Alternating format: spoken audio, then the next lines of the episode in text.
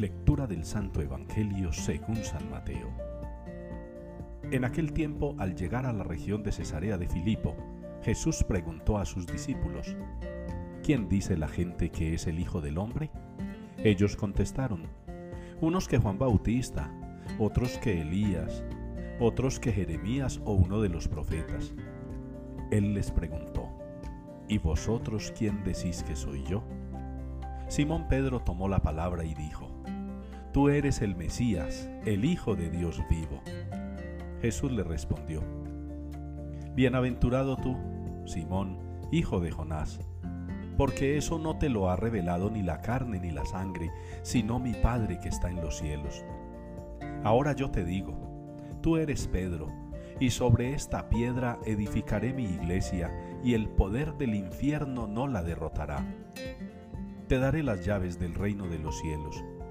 Lo que ates en la tierra quedará atado en los cielos, y lo que desates en la tierra quedará desatado en los cielos. Palabra del Señor.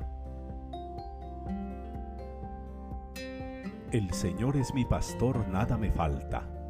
Es la respuesta con la que la liturgia nos invita a participar hoy del Salmo 22. El Señor es mi pastor, nada me falta.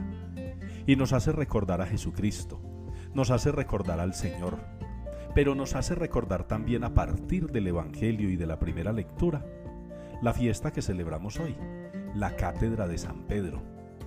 No es que celebremos propiamente a Pedro, no, celebramos su cátedra, esa silla, ese trono, ese puesto que está en Roma, en San Pedro.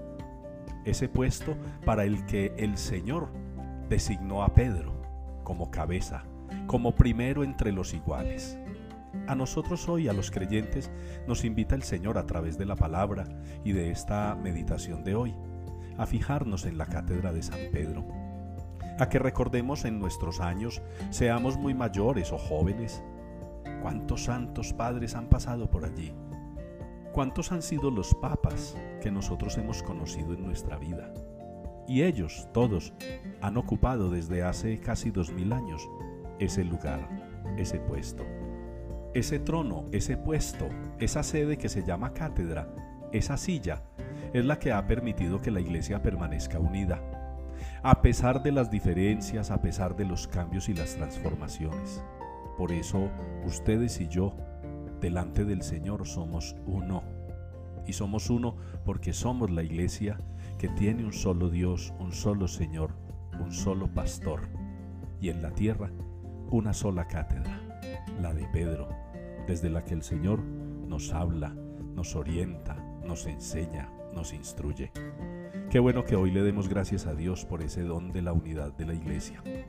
Y que ustedes y yo, iguales por el bautismo, iguales por ser hijos de Dios, iguales por ser discípulos del Señor, podamos mirar hacia la cátedra de Pedro y sentir que somos uno solo, en el nombre de Jesús.